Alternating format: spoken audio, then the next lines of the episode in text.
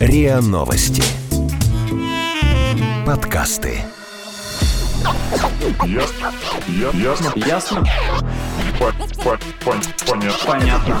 Это подкаст «Ясно-понятно». Здесь мы говорим о том, что нас беспокоит, бесит, интригует, кажется сложным и заставляет сомневаться. И пытаемся понять, что со всем этим делать. Это Лина и Ваня. Всем привет. Привет. Сегодня мы будем говорить об аудиокнигах, и, наверное, я не открою никому какую-то большую истину, что в последние несколько лет они становятся все популярнее и популярнее. И если выходит какая-то книга, то обязательно выходит э, бумажная ее версия, электронная версия и аудиокнига тоже. Я признаюсь, что я фанат аудиокниг, но я знаю, Вань, что ты не любишь аудиокниги, но, по крайней мере, относишься к ним очень нейтрально. Может быть, я не права. Да нет, права.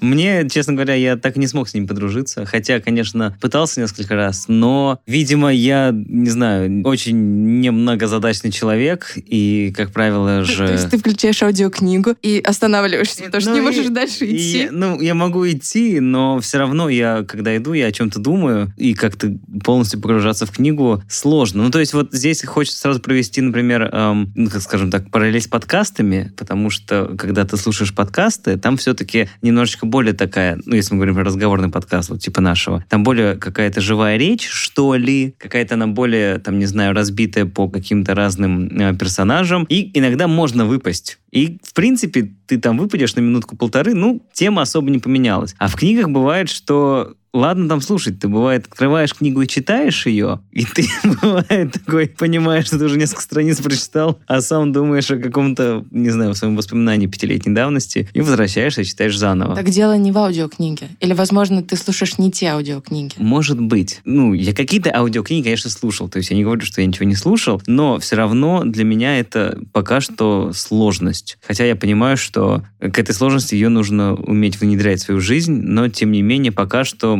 нет. Пока что я... Я думаю, что после сегодняшнего эпизода ты передумаешь и пересмотришь ну, по крайней свои мере, я, по на крайней мере, я постараюсь еще раз что-нибудь послушать. Может быть, короткую книгу. сказки какие-нибудь. Так вот, чтобы разобраться в том, как начать слушать аудиокниги и как их полюбить, мы сегодня пригласили Сергея Сдобного, куратор кинотеатра «Пионер», критика и автора телеграм-канала об аудиокнигах «Уши горят». Сергей, привет. Всем привет. Ох, Понеслось. да, у тебя есть твоя личная история, как ты начал слушать аудиокниги. Я перед этим расскажу свою историю, но она не такая интересная, конечно, как твоя. Я начала слушать аудиокниги в 2009 году, и началось мое знакомство с ними с, со Стругацких, по-моему, «Пикник на обочине». И было очень здорово. Я скачивала их с торрента. С рутрекера. Да, да, да, да, да. Было несколько папок, 10 штук. В этих папках было еще по 15-20 файлов. И ты потом закачиваешь это все на плеер MP3. А у тебя какой был плеер? Я не знаю, какой-то очень маленький, Это было обычный. время Волкманов, конечно. Ну ладно. Дев- было- В девятом году Дешевый плеер, вот насколько мне хватало тогда. Вот, и, конечно, если ты пропустил что-то в аудиокниге, прослушал, приходилось очень тяжело, потому что надо было перематывать, и это доставляло особое неудобство. Но в то же время это было круто, потому что ты мог что-то делать и потреблять контент, Книгу. как нынче говорят. Да. Когда поняла, что жизнь сложна.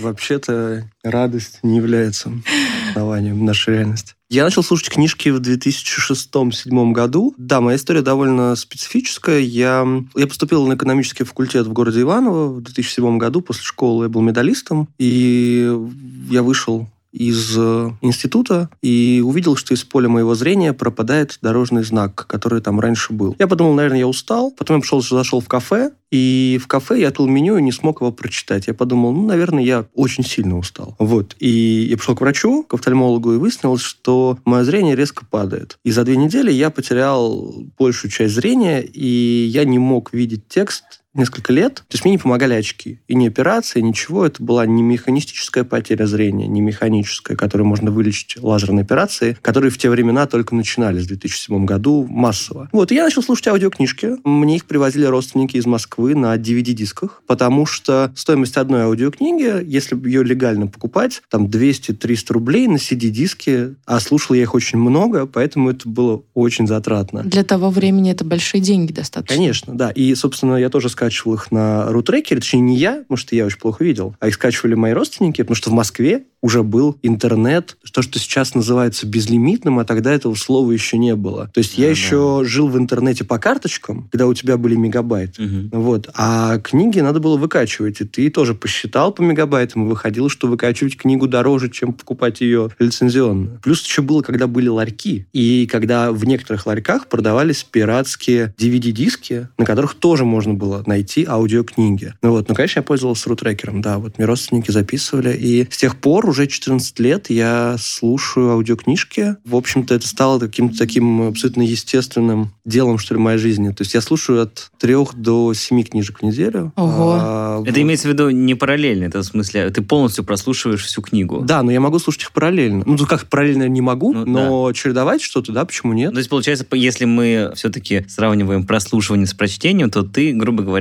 за неделю там 3-7 книжек поглощаешь. Ну, 3-5, будем Мгм. честны. Скорее Мгм. так, все-таки 3-5, да. Но я слушаю на второй скорости в основном все. Ой, я тоже на А, второй скорости бы, слушаю. Ну нет, нет, понятно, что аудиокнига, она дольше, чем просто книжка, да, мы никуда не денемся. Например, Улисса Джеймса Джойса или Братья Карамазова или Война и мир, это там от 50 до 80 часов звука на самом деле, если из книжки не вырезали, значит, часть книжки. Вот. Но я это делал в течение любых действий своих. То есть я вставал, слушал книгу, куда-то шел, слушал книгу. Есть, мне кажется, я вообще все делал. То есть я вел себя крайне неприлично. Потому что очевидно, что людей постоянно бесило, что человек, который с ними разговаривает или еще что-то, у него в ухе, значит, там что-то происходит. Вот. А я мог делать это более-менее параллельно, потому что у меня просто не было другого выхода. Я несколько лет не читал бумажных книг. И, в общем-то, и сейчас я их читаю, но не то чтобы... Я больше слушаю, чем читаю. Хотя по работе мне нужно читать книжки, но я в основном их слушаю. А у тебя есть какое-то разделение, что книгу ты, если прослушал, ты больше не будешь читать? Или там прочитал, но можно нет прослушать? Никакой, да, это важный момент. Люди говорят, например, я не воспринимаю книжки на слух. Да, мне кажется, что это совершенно другой опыт. С одной стороны, они правы, но можно настроить. Человек же вообще-то очень обучаемый механизм. Если захотеть, можно настроить себя таким образом. Мне, например, совершенно без разницы уже, читаю я книжку или слушаю. Для меня есть просто текст. Другой вопрос, что есть диктор, особенности голоса и так далее. У меня были дикторы, которых я ненавидел. Да, есть слушал. такое. Они, а, нет, Есть а такое. вариантов нет. Ты не можешь э, прочитать книжку глазами из-за плохого зрения и проблем, да, как бы. И у тебя есть только один вариант слушать, а там читает какой-то ужасный этот э, заслуженный артист, который читает книжку, которую на твой взгляд нужно было прочитать совершенно иначе, другим голосом, а он ее как будто бы со сцены МХАТа читает, и это, конечно, выглядело и звучало совершенно отвратительно. Но ты же ничего не можешь поделать. Да, то есть вообще я считаю, что там Кавку или Борхеса, а человек читал очень классическим голосом. И ты это совершенно не... То есть это было очень сложно слушать. Но потом появились альтернативы. Например, сейчас, не знаю, Алиса в «Стране чудес» записана семью разными исполнителями. Ты можешь выбрать того, кто тебе интересен. А у тебя есть какое-то разделение мужским голосом читает диктор или женским? Смотря что. На данном этапе мне нравится больше мужских голосов из тех, кого я прослушал из спикеров. Но это связано, опять же, с личной историей. Был такой проект в конце 90-х, он был на радио «Серебряный дождь», назывался «Модель для сборки». Этот проект озвучивал э, современную и классику фантастики, русской и зарубежной. И у него был фронтмен, но он, собственно, front voice. Он и сейчас есть, просто сейчас проект перешел в другое качество. Это Влад Коп.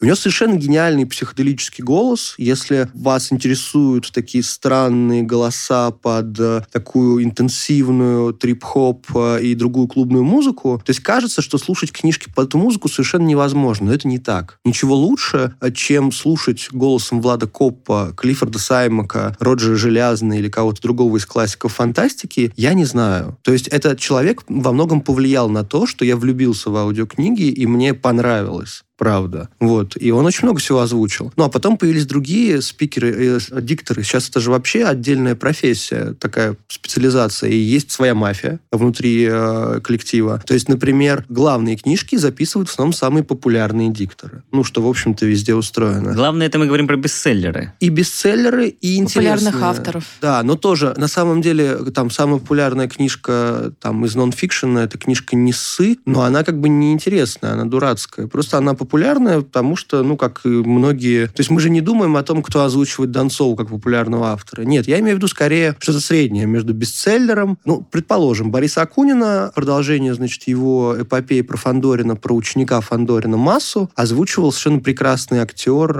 артист э, Александр Клюквин. И вообще-то Александр Клюквин это человек, который для меня открыл Терри Пратчета, потому что Терри Пратчет, озвученный Александром Клюквиным, это совершенно невероятное. Это такой голос дядюшки, который сидит э, с трубкой у камина, у него все окей. Вот. А за окном у него хоббиты, гномы, эльфы и что-то еще. Плоский Вот. мир, понятно. Конечно, и плоский мир, да, безусловно, да. То есть э, в этом смысле Клюквин, конечно, открывает э, невероятность. Есть, например, обратная сторона. Есть добрый дядюшка Клюквин, а есть Григорий Пирель, который озвучивает обычно все готические и мрачные истории. Недавно на Storytel эксклюзивно вышел сериал Алексея Иванова «Тени Тевтонов», а, и, собственно, там половину сериала, готическую его часть про 15 век озвучивает Пирель. Но вообще, чтобы понять, кто такой Пирель, и как этот голос вообще-то может вас подчинить, в хорошем смысле слова подчинение, да, оно есть. Например, нужно послушать 1793. Это прекрасный шведский детектив о 18 веке в Стокгольме. Мы привыкли, что Швеция это такая благоухающая страна, где все дорого, богато и прекрасно. Но в 18 веке там было все совершенно иначе, в общем-то. И это супер история. То есть, когда я слушал а, 1793, я бросил все работы и просто в 8 часов слушал книжку. Ага, Что ну, ты делал в этот момент?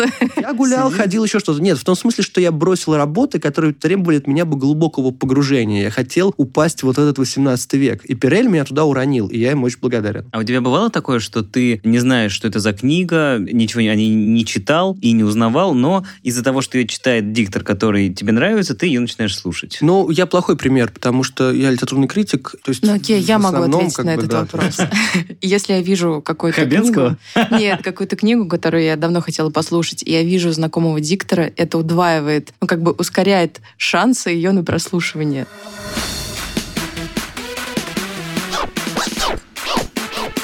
Ясно? Понятно.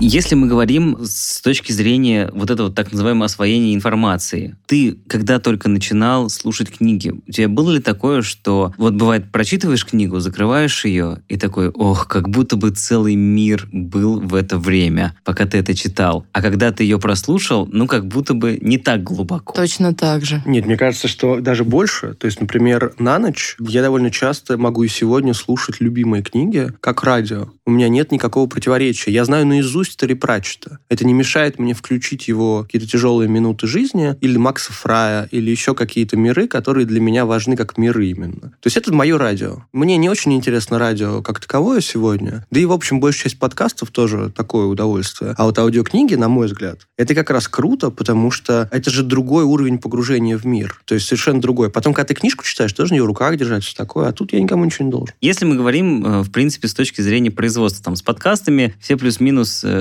все понимают. Мгм. Ну, сидишь в студии, разговариваешь. Вот как мы. Вот, да, вот, грубо говоря, я бы сейчас достал книгу и начал бы ее читать. Вот аудиокниги, они также производятся? То есть это там просто берут какого-то персонажа, я имею в виду какого-то чтеца, берут книгу, говорят, сиди, читай, и потом мы ее выпустим. И вопрос, каждый ли может стать чтецом? Вот как раз по поводу торрентов. Да, в свое время на торрентах, когда законы в Российской Федерации, может быть, даже к счастью, были в подвешенном состоянии, и можно было делать совершенно разные штуки, а то на торрентах появлялось очень много озвучек таких народных. То есть книжку никто не озвучивал, да, профессионально, да, то есть профессиональный диктор — это, скорее всего, актер, скорее всего. Ну, по крайней мере, человек, которого поставлена речь, да, но, например, вот Макса Фрая, какие-то его книги озвучивали, а какие-то книги не были. И там народная была озвучка, там был Овуор такой, значит, исполнитель очень интересный. Вот, и ты слушаешь, то есть если у тебя нет другого варианта, или ты полюбил этот голос, почему нет? Это если про пользовательский опыт. А если говорить о том, ну, пожалуйста, вы можете озвучить книжку, выложить ее на торрент, но что это будет? Вы просто будете часть интернет-культуры в данном случае. Другие люди скачают и так далее. Если мы говорим о бизнесе, рынке или какой-то экономике, конечно, все это строится на том, что да, мы сидим в студии. Не мы, человек, который записывает книгу, сидит в студии, есть тоже звукорежиссер, который потом все это чистит, обрабатывает. То есть, например, вот я буду через неделю записывать свой первый аудиосериал документальный в Storytel, и, собственно, ну, я приду в студию и буду... Я не знаю, смогу ли я 6 часов подряд или писатель, пять записывали, потому что я это никогда не делал. Но я не профессиональный чтец. Хотя моя работа связана с постоянным произношением слов на публике, но в данном случае я начитываю эту книжку, потому что это моя документальная история про потерю зрения. То есть и логично, что я ее начитываю. Хотя, может быть, в моих идеальных мирах я был бы рад, если бы это сделал Пирель, но...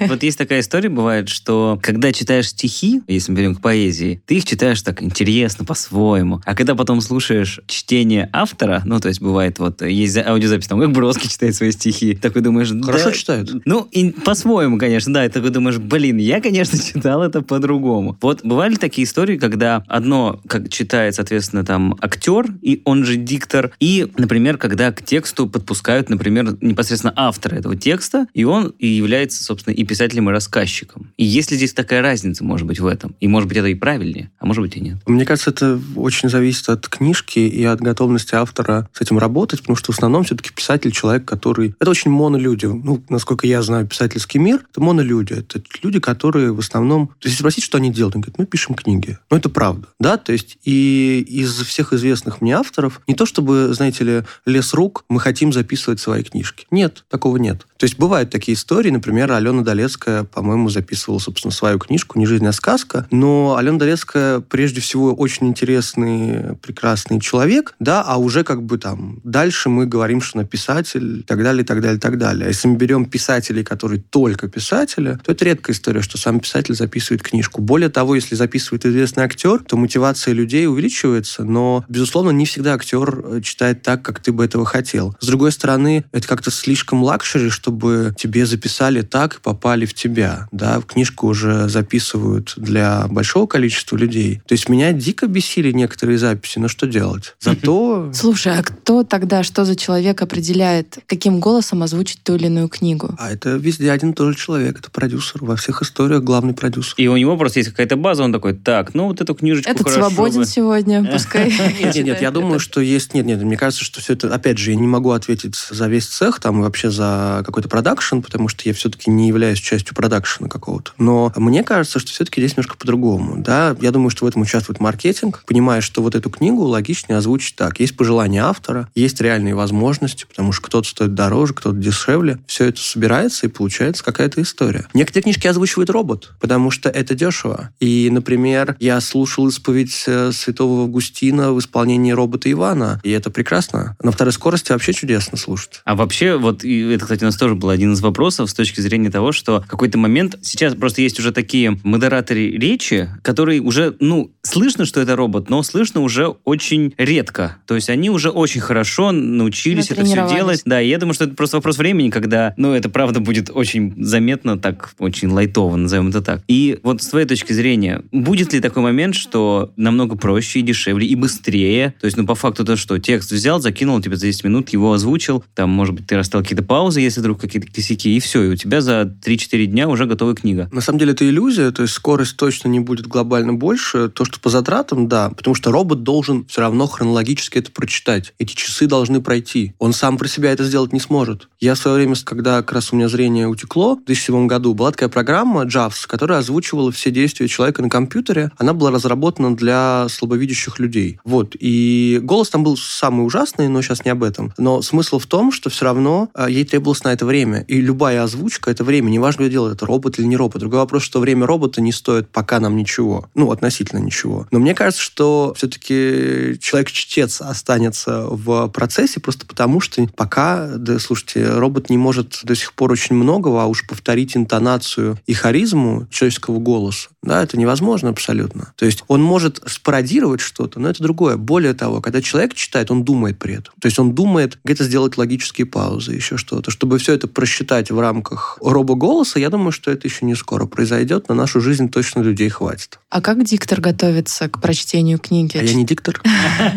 А я не знаю. Возможно, ну, own мне кажется, профессиональный диктор не готовится. Но я не знаю, ребят, правда. Мгм. Это просто была такая история в свое время. Главный у нас один из озвучивателей э, фильмов на кассетах, который... Как же фамилия-то? Гаврилов. Вот. Мгм. Он рассказывал, как он- они озвучивали фильмы 90-х, что они за день озвучивали 3-4 фильма, и это было ну, просто... Его приводили, сажали, он садился, начинался фильм, он даже не знал, что это за фильм. Ему просто говорили, все, вот начинай. И он вот что слышит, то и успевает, так сказать, начитать, читать, и потом это превращалось в такую озвучку, которую мы все помним по многим фильмам из 90-х, скажем так. Ну, то есть... Э, ну, чаще... вроде, вроде бы мы уже не в 90-х. Да, но чаще, чаще всего они видели это первый раз в жизни, и он говорит, ну, ну, он рассказывал, что он практически потом не смотрел никогда эти фильмы. Ну, то есть посмотрел один раз уже. было?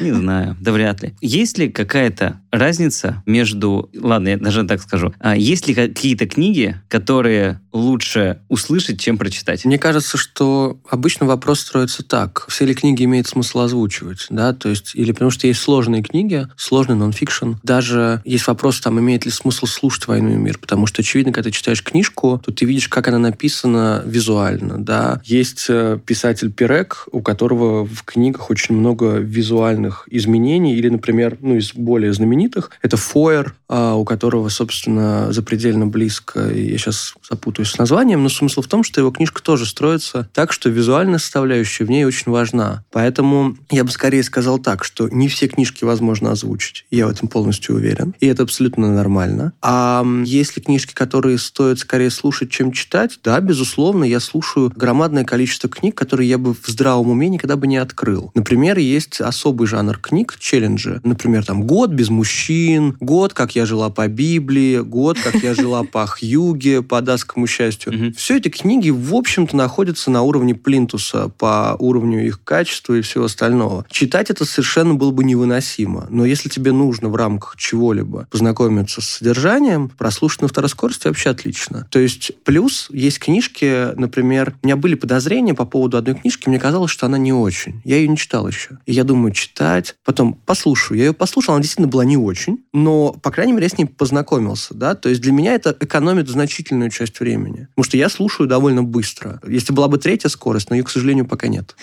Это факт. Просто когда я там впервые в свое время столкнулся с аудиокнигами, то я думал, что это аудиокниги. Но это был так называемый аудиотеатр. Радиотеатр, если так более... Театр у микрофона. Да, да, да. И я хорошо помню, что когда я сидел у приемника, там, второклассник или третий классник, первое, что я услышал, это было «Чудовище Франкенштейна». А, его по радио России крутили вечером. Я помню, что мне было дико жутко. Такое довольно все-таки страшное произведение, особенно для мелкого пацана. Но дополнительно, почему мне было жутко? Потому что там была еще и озвучка, поскольку, угу. поскольку это все-таки радиотеатр. И мне в тот момент показалось, что вот, ладно, мне кажется это сейчас, что если бы вот этой озвучки не было, то, ну, я просто бы слушал книгу и все дорисовывал бы в сознании. Вот с точки зрения аудиокниг, если, не знаю, встречал ли ты в своей практике вот такой вот момент, когда аудиокнига постепенно переходит в аудиотеатр, если мы не говорим там про то, что ее читает, там не несколько голосов, ладно, один, но там добавляется какая-то музыка, звуки, вот это все, и постепенно-постепенно это превращается в такую постановку, которая только еще сильнее раскрашивает повествование. Или все-таки это такое, ладно, робот прочитал, и слава богу. Нет, почему? Это отдельно была советская история про запись на пластинках огромного количества спектаклей, Оскар Уальд и множество других да, авторов, и потом это все просто появилось в интернете, и это назвали аудиоспектаклями, то есть старыми советскими. Вообще же аудиокниги появились в 20-х годах, то есть Герберт Уэллс был сразу же озвучен. Ну как, это не было в нашем понимании, это было записью такой. То есть, например, вообще первые записи аудиокниг произвели такое, это были fake news, потому что когда люди услышали Герберта Уэллса по радио про эту войну миров, они подумали, что это объявление войны вообще. Ну там еще были и звуки добавлены, да, не но, просто но, но смысл в том, что уровень доверия медиуму, то есть радио, был в 20-х настолько высок, что люди просто автоматически решили, что это действительно документальное что-то. Хотя очевидно, что это было совершенно не то. И, конечно, например, самый сильный центр озвучки аудиокниг в СССР это был украинский, на самом деле. Более того, огромное значение имели то, что раньше, ну, может быть, сейчас тоже называется Всероссийское общество слепых. То есть первые аудиокниги, по крайней мере, в СССР, прямо книги, появились именно там. И это были... То есть я ходил в это общество, я видел, как они хранятся. Это огромные бобины изначально. То есть они просто... Это как вот как на киностудию придешь старую, то же самое, только про аудио. Вот. То есть я думаю, что, конечно, были. Сейчас аудиоспектакли в классическом понимании, наверное, не создают. Ну вот прям совсем. То есть есть много старых, но не создают их... Для детей создают. Вот в детских аудиокнижках есть довольно много спецэффектов. Бывает. То есть, например, есть э, книжка там, по-моему, Нендашевская Тео «Театральный капитан», где, значит, мышонок Тео путешествует по театру и так далее. И там много всяких звуков. Но понятно, это для того, чтобы ребенку было интереснее слушать. Потому что в мире ребенка, чем больше с тобой заигрывают разные медиа, медиум, и звук, свет, и все остальное, тем ему интересней. Если брать взрослые истории, в аудиосериалах, безусловно, ну вот как подкасты, там, true crime подкасты, вот подкасты с расследованиями, или гениальный подкаст «Холод», да, там, или ряд других подкастов, да, там, конечно, если звук, но звук вообще все, что угодно, звук, если он нужен для создания дополнительного смысла или атмосферы, да, конечно, а если он не нужен, то он не нужен. То есть тут, мне кажется, каждый решает сам за себя, что он хочет получить. Мне вот очень нравится озвучка сериала Иванова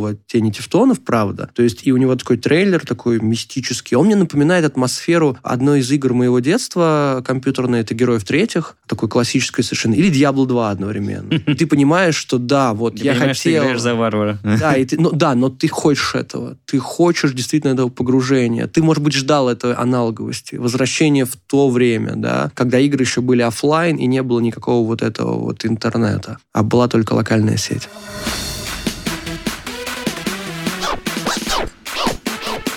Ясно? Понятно. Вот Фанни сказал, что когда он слушает аудиокниги, он отвлекается. Как ты с этим боролся, с э, невнимательностью, с улетающим вот этим вниманием, с расфокусом? Перекручивал ли обратно? Да, безусловно. Я очень злился на себя, и, в общем-то, надо понять, что моя история с аудиокнижками довольно травматичная в том плане, что это не был мой выбор. То есть у меня была просто ситуация, в которой я не мог читать книжки вообще, у меня были только аудиокниги. При этом я был очень быстрый человек, а аудиокниги даже на любой скорости это очень медленно для быстрого человека. Поэтому меня это все адски бесило. Меня бесило, что я должен слушать книжку 40 часов. И вот меня, меня бесило, что иногда я мог заснуть и пропустить кусок книжки, нужно было к ней вернуться. Но это учит нескольким... Вообще с прослушивания аудиокниг, неважно, там, по болезни вы начинали это делать или по выбору души, да, учат очень простым, но важным вещам. Во-первых, а, тайм-менеджменту, как бы это страшно не звучало, да, потому что ты вообще-то понимаешь, что время существует. Потому что аудиокнига — это история, то есть там все работает со временем, да, ты никуда от этого не денешься. Вот, и это очень интересно. Потом аудиокниги учат тебя дзену, на самом деле. Ну, пропустил кусок, выдохни. Ну что ж, Ну, как бы, да, жизнь, она такая. Мы каждый день пропускаем куски жизни, да, то есть поэтому это же еще история про то, что вот это общество постоянного ускорения нам сказало, нет, друзья, вот вы просто ничего не упускаете, иначе будете идиотами. А аудиокниги говорят тебе совершенно другое. Они говорят, вот жизнь — это сериал. Как бы есть треки. Да, ну, что же делать? Вот. Ну, если тебе действительно нужно, вернись. Как бы время на самом деле одновременно стоит очень дорого и не стоит ничего. Поэтому, когда ты возвращаешься, ты злишься на того себя, который ценит время. Но ты вернулся для того, чтобы его еще больше потратить, потому что смысл и история дороже. Если это твой любимый мир, то вообще времени не существует, как говорят современные композиторы. это как у стендап-комика Сергея Орлова. Вот что говорят аудиокниги. Серега, купи аудиокнигу. Ну, ты можешь делать что угодно, гулять и параллельно поглощать информацию. Но проблема в том, что невозможно поглощать информацию и что-то делать одновременно. Я не могу слушать аудиокниги, даже когда специально пытаюсь сконцентрироваться. Я хочу, чтобы в аудиокнигах была функция, чтобы диктор каждые 7 минут такой «Э! Э!» Мне кажется, аудиокниги — это еще вопрос, конечно, про концентрацию, потому что это отдельная история про то, что действительно вы правы. Очень сложно периодически концентрироваться на аудиокнижке, потому что у тебя много задач в голове, ты идешь, у тебя Телеграм, Фейсбук, еще что-то, и аудиокнижка параллельно. Так и на печатной тоже сложно концентрироваться. Порой, да, бывает. Не знаю, я просто серьезно говорю, что вот мой мир сейчас, это мир в основном, где я слушаю книги. Мне абсолютно окей. У меня нет никаких противоречий с другими э, источниками информации. А по твоему мнению, почему аудиокниги за последние, хорошо, там, 2-3 года, ну, может быть, больше, 5 лет, не знаю, стали в, просто в геометрической прогрессии популярнее, чем раньше? Мне кажется, это вопрос э, страшного слова customer experience, да, то есть опыта пользователя, как сегодня, когда вот люди, которые делают подкасты, они пытаются понять, когда их подкаст будут слушать, в какой момент дня. Да, там человек чистит зубы, вот ему подкаст для чистки зубов. Да, и то же самое. В случае с аудиокнижками очевидно, что люди стали, э, как это не страшно, чуть-чуть осознаннее. А когда осознаннее, они вдруг поняли, что вообще-то мы можем совмещать там, когда мы, ты- человек едет на машине, он может слушать не только радио, но и аудиокниги. Потом, ну, я надеюсь, что в принципе ценность, я называю слушание и чтение, для меня это одно и то же. Ценность в принципе погружения в историю стала больше, неважно, как ты это делаешь. Для меня нет никакой принципиальной разницы, ну, с точки зрения контента. Сериал, аудиокнига, книга, это все существует на одном поле. Просто кто-то выбирает Netflix, кто-то выбирает Storytel, кто-то выбирает, не знаю, издательство НЛО и его книжки, да, то есть и все. И почему сейчас бум? Мне кажется, это некоторое иллюзорное значение. То есть если мы возьмем реальные цифры, конечно, аудиокниги пока еще не достигли ни уровня электронных книг, ни так далее. Но, безусловно, люди стали слушать больше, потому что, во-первых, это просто удобно. У всех есть наушники, у всех есть телефоны. И если твоя экосистема завязана на телефоне, а в основном наша тема завязана на телефоне, да, и ты дальше думаешь, окей, я же могу читать телеграмму, слушать книжку, а не Яндекс Музыку. И не читать там, не знаю, в букмейте электронную книжку. Нет, я могу слушать ее, да, то есть потом, ну, я же тоже когда-то выбирал, где я буду слушать аудиокниги, и у меня был очень рациональный выбор. Я просто сравнил все условия и понял, что там мой путь сюда. Потому что, мне кажется, там... Ну, у нас в России есть три основных сейчас э, платформы, где можно слушать легально аудиокниги за деньги. Это Litres, слушаю там их приложение. Это MyBook. Но на самом деле MyBook аффилирован Litres, это все схожие штуки. И Storytel. И, собственно, я выбрал Storytel не потому, что там... По двум вещам я выбрал по трем. Первое, они красивее, их приложение. Второе, там есть подписка, и она человеческая. То есть она стоит дорого, как кажется, на первый взгляд. Но если ты слушаешь больше одной книги в месяц, то это выгодно. Потому что все остальные сервисы предлагают покупать конкретные книги. И и меня совершенно не устраивает. То есть, по сути, я покупаю те же книги, как раньше в ларьке, вот эти вот 1С издательства за 300 рублей. То же самое я делаю сейчас в интернете, если бы я пользовался там Литресом. Но это мой взгляд абсолютно пользовательский. Вот. Я не являюсь штатным сотрудником ни одного из сервисов, по крайней мере, пока.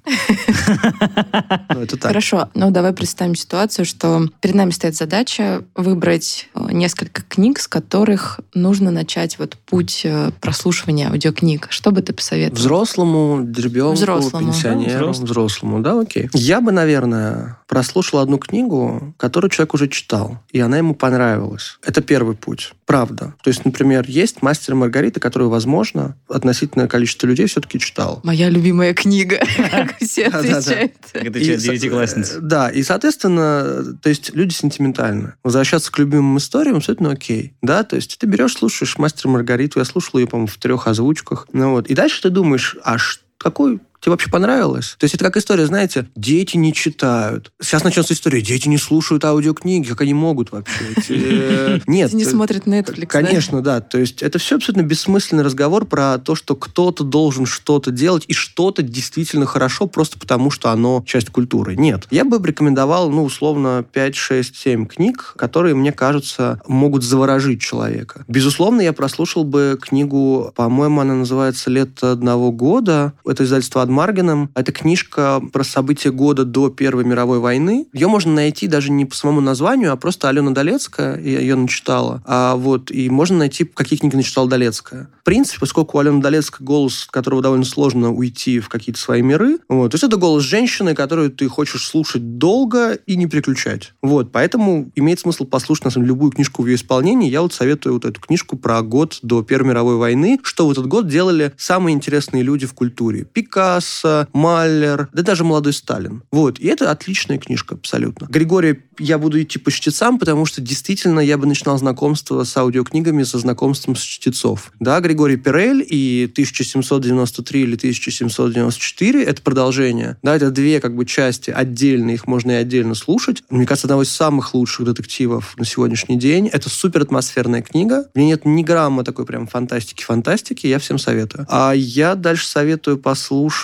Если кому-то нравятся циклы, то, конечно, Макс Фрай, он озвучен весь, и ты можешь познакомиться с тем, что считают жанровой литературой, а на самом деле это ну, большие книги в смысловом плане, да, то есть это история о тотальном одиночестве, это история каждого из нас, про то, как человек сбежал из мира, где он был никому не нужен, в мир, где он нужен всем, но на самом деле и там возникли проблемы, самые разные, да, а это гениальный мир, у него гениальная работа, которую он любит, у него друзья, которые его не бесят и вовремя могут уйти, у него идеальный график, он любит жить ночью и спать днем, у него все в этом мире идеально, кроме того, что на каком-то этапе он должен дать этот мир жизни. Но это так обычно и бывает, в общем-то. Это вот такая книжка. Наверное, еще две а, я скажу. Я бы посоветовал послушать аудиосериал Дмитрия Глуховского «Пост». Именно как аудиосериал. Это история про какую-то такую Россию постапокалипсиса, где есть Москва, странная железная дорога, поезд, в котором едут зараженные люди. И, в общем-то, ничего хорошего ждать не стоит. Но, в общем-то, у Глуховского в книгах никогда не, не стоит ждать ничего хорошего. Но это очень атмосферный сериал, и он очень хорошо прочитан. Да, то есть это тоже выйдет книжкой. Слушай, но бывает же такое, что когда делают сериал, сокращают текст. Нужно просто смириться с этим.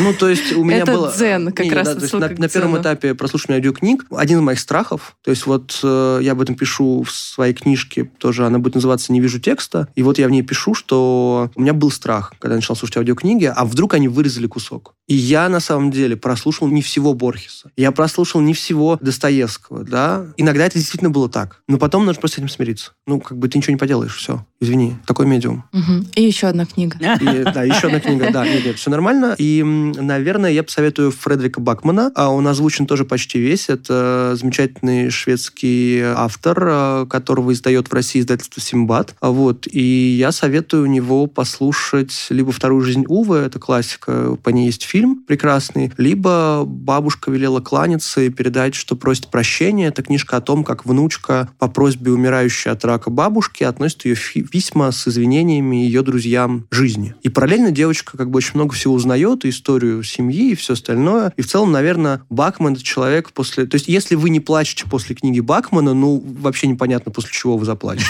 Потому что, правда, Вот это крючок. то есть это как бы книга, после которой э, да. даже такие вот... Да я не видел человека, который после Бакмана не плакал, честно говоря. Вот. Это очень э, такая душеспасительная книга, то, что называется. Любая книга Бакмана. Вот. И сам последний, «Тревожные люди» про заложников тоже есть в аудио. Прекрасная абсолютно. Вот. Так что вот такие книги советую. Ух, Хорошая книга. круто, круто. Люблю, когда книги советуют. Правда, успевать бы их все читать и слушать. Успеешь, вот смотри, ты встаешь, я не знаю, это 10 минут, потом ты идешь завтракать, это еще 5 минут, потом ты чистишь зубы 5 минут. И так можно в течение целого дня, если ты слушаешь в эти промежутки времени книги, ты можешь час, полтора как минимум прослушать. Или не ходить на работу. Ну да, Да. неплохо. Хорошо еще работать руками просто, и тогда слушать можно вообще постоянно. А Да. никогда, потому что когда текст пишешь, это сложно что-то слушать. Так ведущие подкаста про аудиокниги решили работать руками. И ушли в другой сектор. И ушел э, за- запаковывать подарки. Или плести фенечки. Да. Ну что, и, соответственно, завершая наш э, прекрасный аудиоспектакль про аудиокниги, послушаем Алексея Вдовина, старый Барт. Ну ладно, не очень старый, но, в общем, с 2000 года они выступают с группой «Недра», переводится как «Недалеко рассвет», из группы Чехов. Ну, по-моему, сейчас уже в Москве живут. Вот. Есть у него хорошие произведения. Мне кажется, это отличное завершение э, любой аудиокниги. И, ну, доброй и без слов, и без слез. Да, это не будем плакать. Это Сергей Сдобнов, куратор кинотеатра «Пионер», критик, автор телеграм-канала об аудиокнигах «Уши горят». Спасибо большое, Сергей. Да, спасибо, Спасибо за, вам. за рекомендации и за аудиокниги. Ну ладно, ладно, Что, Лина, ты ты, смотри- будешь- ты ты смотрела будешь в будущее. Ты слушать? смотрела в будущее. Я прям сегодня вечером буду слушать. С работы поеду и пойду буду И слушать. что ты будешь слушать? Ну, я не знаю, посмотрим. Тебе же нарекомендовали Ну, я не знаю, мне надо выбрать из этого. Как я тебе такой, да, вот сейчас вот это вот выберу. Да вот слушай Бакмана и все. Ладно, хорошо, я буду слушать то, что короче. Сказки Это народов всегда мира. работает. Это Да. всегда работает. А это Лина и Ваня и подкаст «Ясно-понятно». Всем пока. Пока.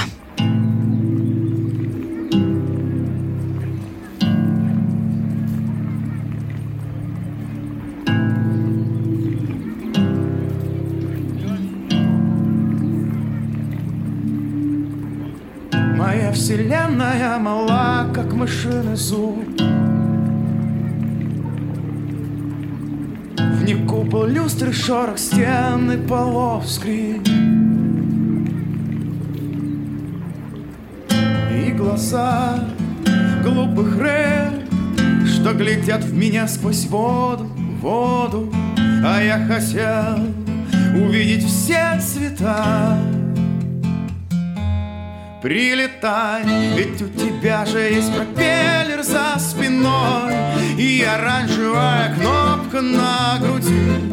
Вот бы взять и оказаться за стеной. Выше окон, ближе к чердакам. Выгнуть шею, пусть жирафы, фонари. И слоны дома потянутся к рукам. Собери меня отсюда, собери поскорей